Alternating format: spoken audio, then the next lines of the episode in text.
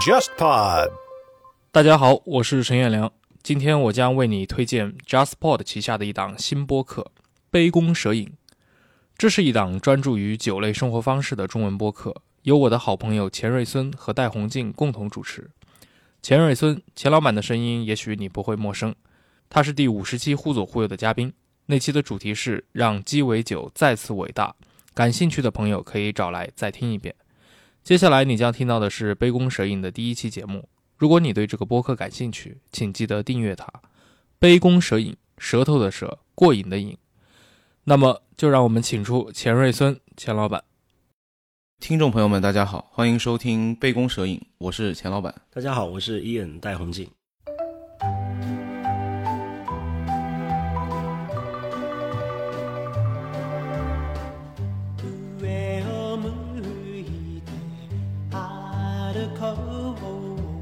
就日本威士忌，它其实跟苏格兰也好，跟波本也好，它相对来说是个法律规定是比较宽松的一个名词。就是你你不可能说从别的国家进口一批威士忌的原酒，然后在苏格兰酿一酿，然后在苏格兰调一调，装了瓶，然后你就说这是苏格兰威士忌，这肯定是要被抓起来的。苏格兰要求必须在苏格兰蒸馏，在苏格兰成年才可以叫 Scotch，才可以叫苏格兰威士忌。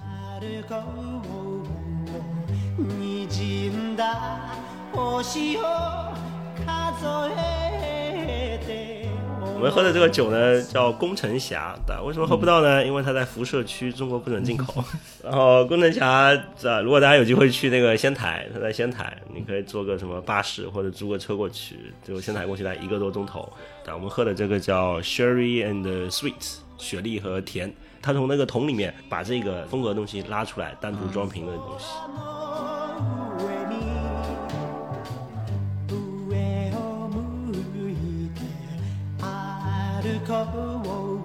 关于日本威士忌，还有一个挺重要的事情啊，就是大概在二零一四年，三得利收购了美国的威士忌巨头金兵公司，当时是烈酒史上最大的一宗收购案，感觉不像是这个三得利这种日本企业能会干出来的事情，对。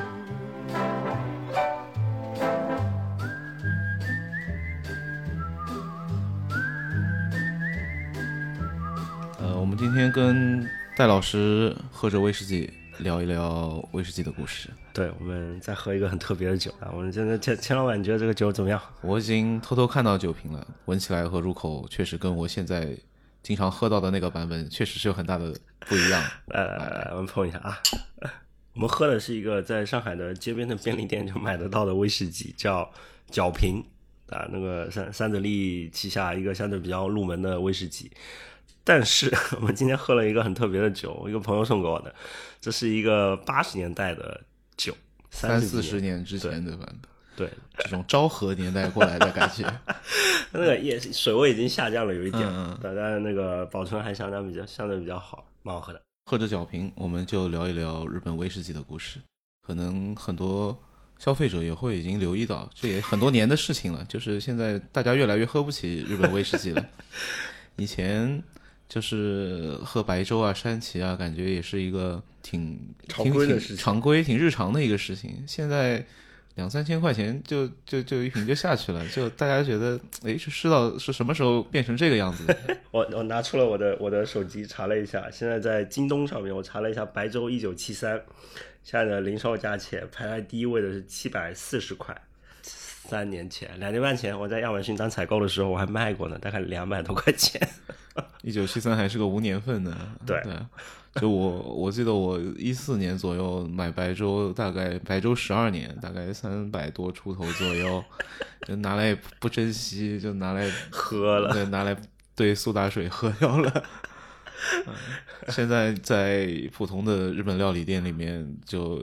你连角瓶嗨爆都很少见了，就大家现在都开始推金兵嗨爆了。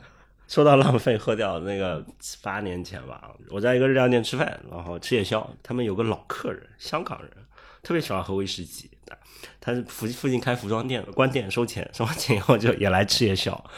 然后就和他和老板更熟，他就经常可以自己带个雪茄、带个酒啊，然后他就带了那一年拿到应该世界威士忌大奖的十八年的山崎，然后我们三个人坐在店里面花了两个小时就把十八年山崎全喝掉了。现在十八年是有价无市，买买不到啊。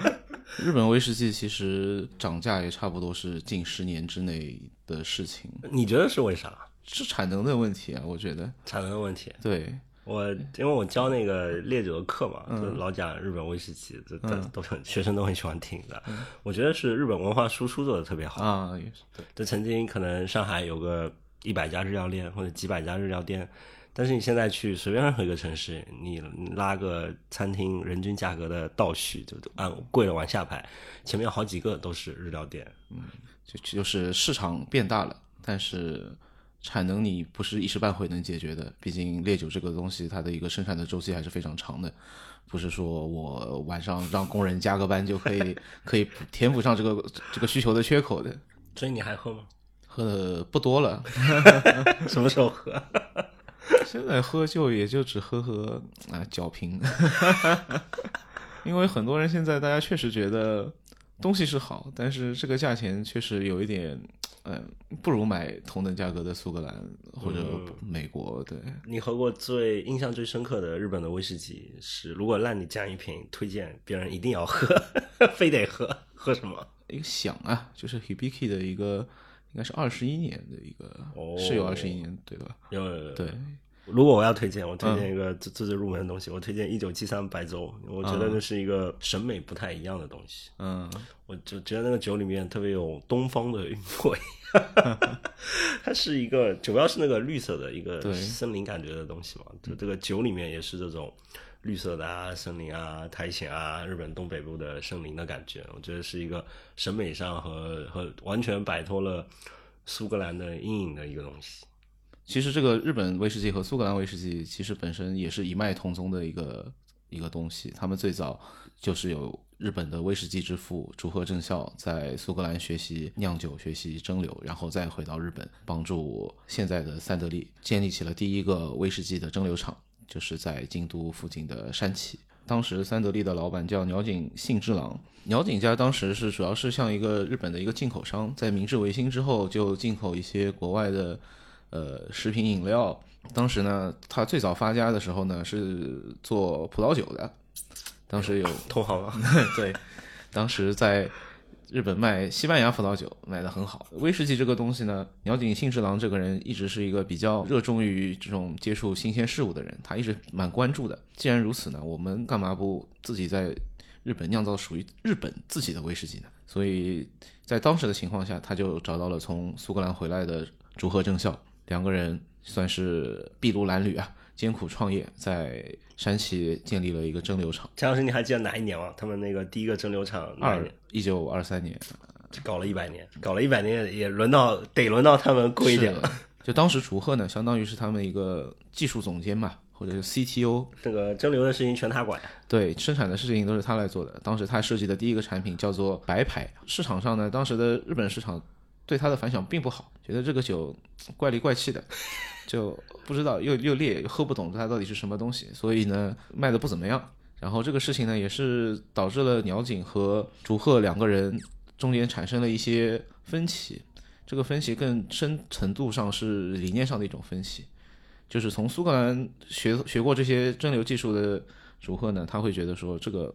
他想做的就是很苏格兰的、很代表、很正宗的一种威士忌的一个风味的传统。但是鸟井呢，一直有一个这个本国的爱国梦想，也觉得我们这个东西，无论是从呃情怀上来讲也好，还是应该是从市场角度考虑也好，应该做让日本人喜欢的东西。不然你就空讲这个正宗，你这个东西我又卖不掉，我也不能打出什么感情牌。这个对于一个生意人来说，这个确实是一个很大的问题。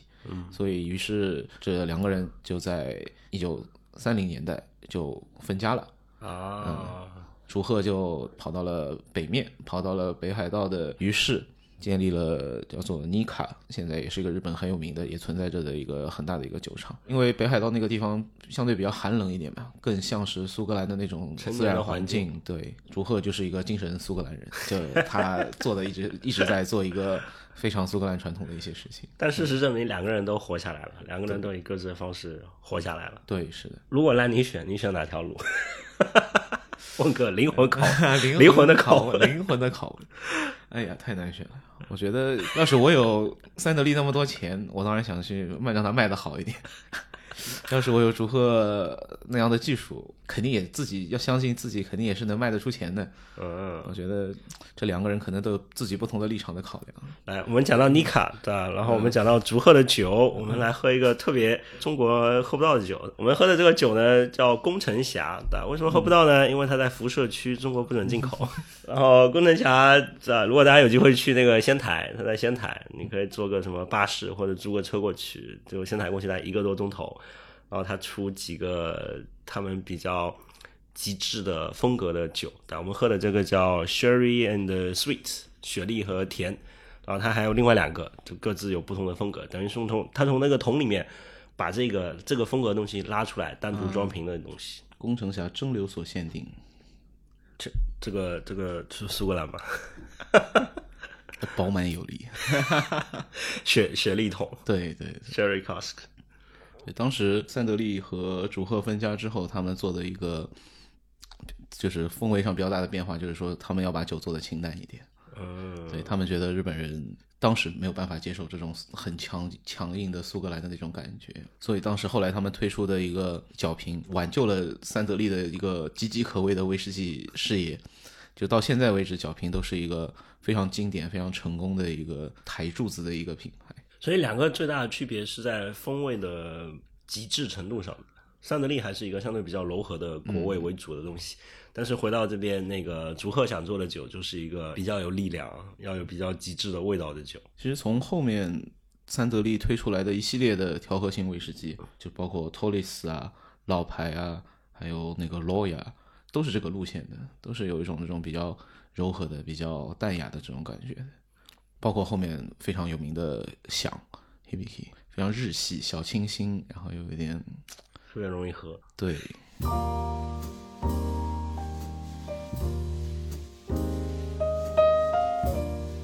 我很喜欢这个电影叫《迷失东京》，嗯，里面其实讲的就是一个好莱坞明星带着他的这个伴侣到东京来给威士忌，就是三得利的那个翔来拍广告的这样子一个故事。它那个英文的名字叫 Lost in Translation，就是说一样的东西在翻译的过程中可能会有一些让人感觉很迷惑的一些部分，其实是一个关于一个文化的一个探讨，一个蛮有意思的一个话题。哦，这个电影非常好的描述了威士忌的处境嘛。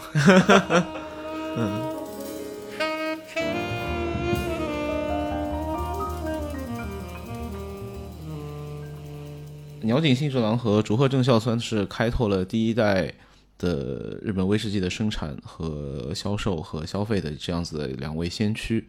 他们可能在日本的这个酒的行业里面也是被视作是威士忌之父的两个人吧。但是很快就日本就陷入了战争嘛，马上就有二战了。然后二战那段时间，其实某种意义上是帮助了日本国内的国产威士忌销售的增长，因为当时跟美国也好，跟英国也好，跟这些主流的威士忌产地的外交关系都非常的糟，大家买不到，哎，大家贸易战对吧？禁运 不给你。就是你买不到进口威士忌，就这段时间大家就只能做一些国产威士忌，然后喝一些国产威士忌。而且这段时间其实诞生了一个日本现在被被吹得非常神的一个东西，叫做水油橡木桶。哦嗯对，OK，我没有去去追到底是怎么来的，原来是这个时候来的。对，就是这个时候，因为橡木桶一般我们买橡木桶是要从欧洲或者是美国这种比较对，买波本从美国买，对买那个雪莉桶从那个西班牙买。对，但是那会儿嘛，不是跟大家都闹的关系不太好嘛，日本人就没办法了，就地取材吧，就自己做，对自己做。当时是个权宜之计，后来现在发现，哎，这个这个桶好像能给他这个酒带来某种东方的禅意。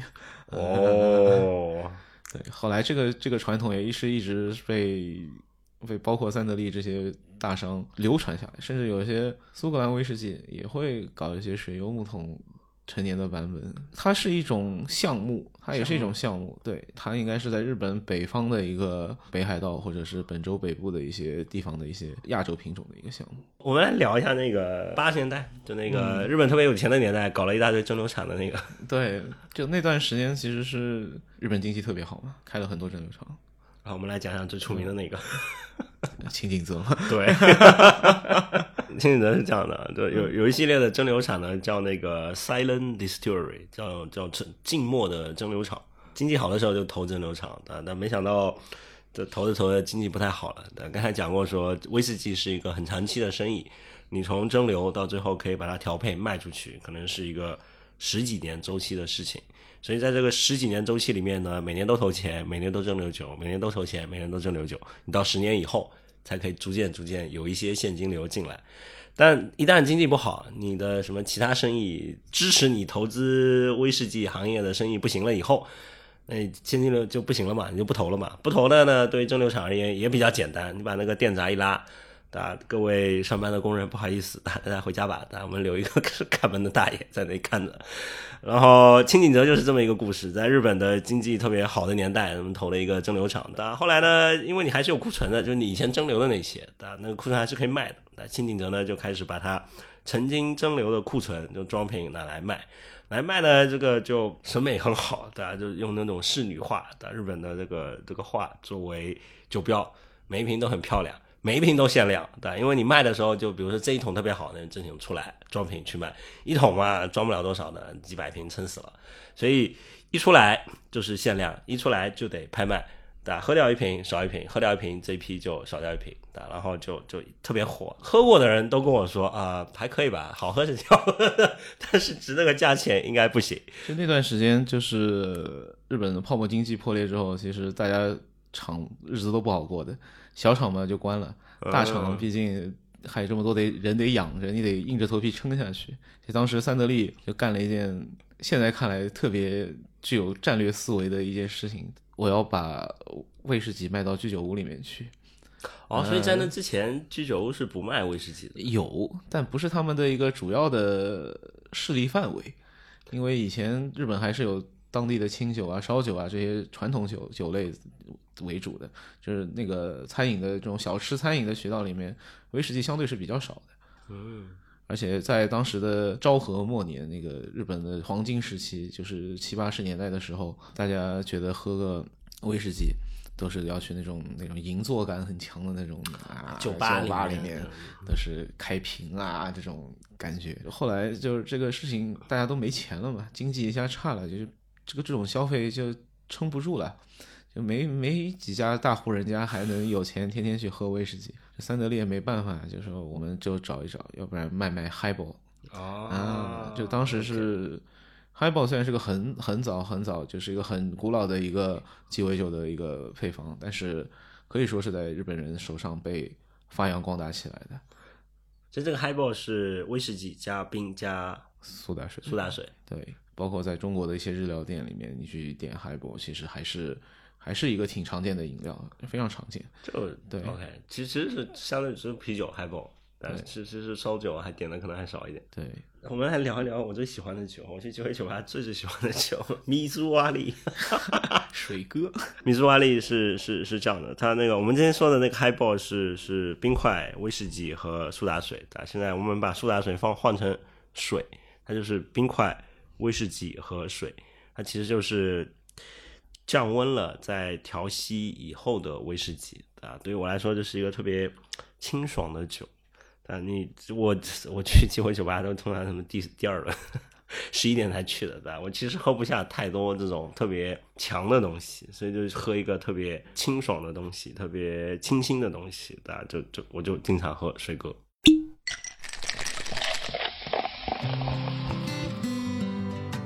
本期杯弓蛇影为你推荐的就是伊恩刚刚提及的迷珠瓦里，也就是水哥。水哥指的是在威士忌中加水稀释的一种喝法。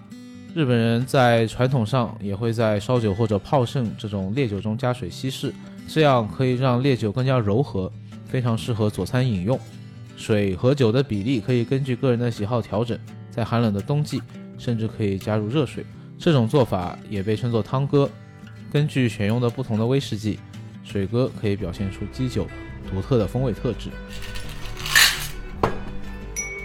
关于日本威士忌，还有一个挺重要的事情啊，就是大概在二零一四年，就是三得利收购了美国的威士忌巨头金宾公司。当时是烈酒史上最大的一宗收购案，感觉不像是这个三得利这种日本企业能 会干出来的事情。对，对，感觉这个应该是那种什么迪亚吉欧啊这种 特别特别欧欧美做派的资本运作特别多的公司做的。对，这当时其实挺让人挺吃惊的。这其实也挺像很大程度上是丰富了。它下面的一个一个品牌的一个阵列吧，其实包括从从低端的到高端的，从美国的到苏格兰的，现在它可以说他们的有世界各地的这些资源在这边。所以对于三得利来说和这些品牌来说，这都是一件正面以及好的事情。我觉得可能唯一一个他们没想到的事情，就是他们把日本威士忌可以卖到美国去之后，发现美国人都挺喜欢的，然后导致 就导致他们的更贵了，就导致他们的货就更不够了。他们手上有我最喜欢的 Single Malt 的品牌波梦，波梦，波梦，对我特别喜欢十八年，就是普通十八年。然后现在他们，呃，日本威士忌紧俏的时候，他们就可以在日料店里面推金冰海波。算是对他们的一个产品缺货的时候，可以拿一个替代的品来补偿一下的。嗯，君命可能不一定大家都喝过啊。君命是一个波本威士忌的非常重要的品牌，一个大品牌。那个中文可能叫沾沾边，沾边对，沾边，这是君命，对吧？是一个性价比很高的、很好的代表了波本特点的一个入门级的一个威士忌。就日本威士忌，它其实跟苏格兰也好，跟波本也好，它相对来说是个法律规定相对来说是比较宽松的一个一个一个名词，就是。你你不可能说从从别的国家进口一批威士忌的原酒，然后在苏格兰酿一酿，然后在苏格兰调一调，装了瓶，然后你就说这是苏格兰威士忌，这肯定是要被抓起来的。苏格兰要求必须在苏格兰蒸馏，在苏格兰成年才可以叫 Scotch，才可以叫苏格兰威士忌。日本的话，可以这个这方面的规定其实是比较宽松的。其实现在有些啊，有些想赚点快钱的 日本日本企业家，其实也开始说进口一些。国外的主要是苏格兰的这些威士忌的这种散装的桶装的，哦，然后在日本进行一些调配，然后变就贴上有汉字的酒标。那啊，这这可能属于中招的人士之一了。我在香港机场就买过，香港机场特别多，每次去都看到新的不一样的，就就手痒就买了试了。原来如此，对。这个我我始终觉得文化输出是日本做的特别好的一件事情。你看中国讲鸡尾酒吧，上海可能我们找一些，我们还能找到一些比较出色的美式的酒吧。Spiglow 是一个是一个日式为核心，然后有一些可能比较现代的元素进去，对，有一些现代的米其林餐厅的元素进去，有一些美式的元素进去出来的一个酒吧。然后唯一一个我觉得没有那么日式的是那个 Union Trading Company 啊，是一个比相对比较美式的。但是除此之外，剩下你能讲出来的，讲那个什么 Constellation 啊，正儿八经日式的，什么 X Y Z 日式的，然后帕帕雅啊，也是相对比较日式的感觉。然后你去了外地，你去什么武汉，你去什么杭州，你去南京，能拿出手的 机会酒吧都是。日式的，就日本威士忌卖的这么好，和这个文化输出是有关系的。日式威士忌酒吧你不卖日本威士忌，肯定是说不过去的。你肯定会买，但你肯定会去讲，肯定也是你最熟悉的产品之一。然后从上海的一百家酒吧发展成中国的两百个相对主要的城市，每个城市里面可能都有个几家，甚至十几家。上海有个一百多家的趋势下面，在中国就变成一个特别星星之火就燎原了。就之前我也和其他朋友聊过，就是说我们去想象一个。一个中国的酒吧，我们很难想象出来这是个什么样子，我们就想象不出来它该卖什么酒，它该装修成什么样子，它的调酒师应该是穿成什么衣服，就我们去想象的这个东西是一个非常模糊的东西。嗯，但是我们去想象一个日式的酒吧，它有一个很对，有一个很具体的，有个很具体，甚至我甚至他应该放什么音乐，我们都觉得应该是那种样子的音乐。对你去想象就应该很长的硬木的那种吧台，一种很坐的很舒适的这种。沙发，然后有穿的很整齐的三件套的调酒师，然后可能就卖一些经典的酒。我觉得这套东西是一个是一个行业内外的东西。首先，它在日本是一个很成熟的一个，已经有这样一些很成熟的东西了，而且是一个可复制的东西了。就是说，现在大家看到一些上海之外的城市开的新酒吧，他们就很容易找到我，我应该学学着谁，我来做这样子的一个东西。有一个东西我印象特别深刻，就这日式酒吧好和不好，有一个非常简单的判断的因素的。就日本做吧，就吧台是最重要的，对吧？吧台肯定是最最好的位置，就是推荐大家去酒吧做吧台。吧台可以看到吧里面的运营的场景，可以看到用了什么原酒，看到怎么调这个机位是，所有东西你都可以看到，所以吧台是一个最好的位置。然后你去一个好的日式酒吧的吧台，它的凳子是一个我们常规的坐下来的高度。你要去个美式酒吧，它的吧的高度就是一个我们那个相对比较高的一个高度的。为了让顾客坐的舒服。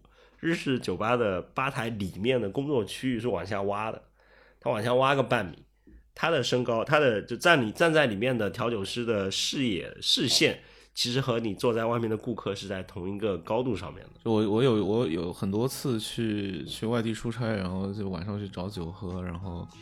就看就是点评上什么当地最好的劲吧，对，点评上叫劲吧，对，然后就去去找，就经常十有八九会碰到那个吧台后面的小哥在那边说，哦，我是从 Constellation 出来的，黄埔军校 Constellation，对。Constellation 是一个特别传奇的地方，那个那个老板叫 King Song 金金仲磊啊前前辈，King Song 是一个非常传奇的人，就经历了上海第一代非常重要的几个酒吧，南石日新，嗯，对，现在可能提的比较少一点，但是在那个常熟路的一栋洋房里面，常熟那个肯德基附近走过去二十米啊，只是和他也是有一定关系，后来自己开了 Constellation，就特别神的一个地方。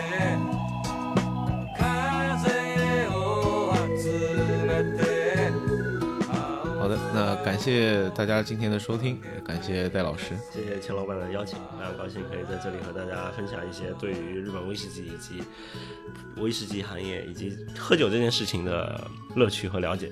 好的，那听众朋友们，我们下期再见，下期再见，拜拜，拜拜。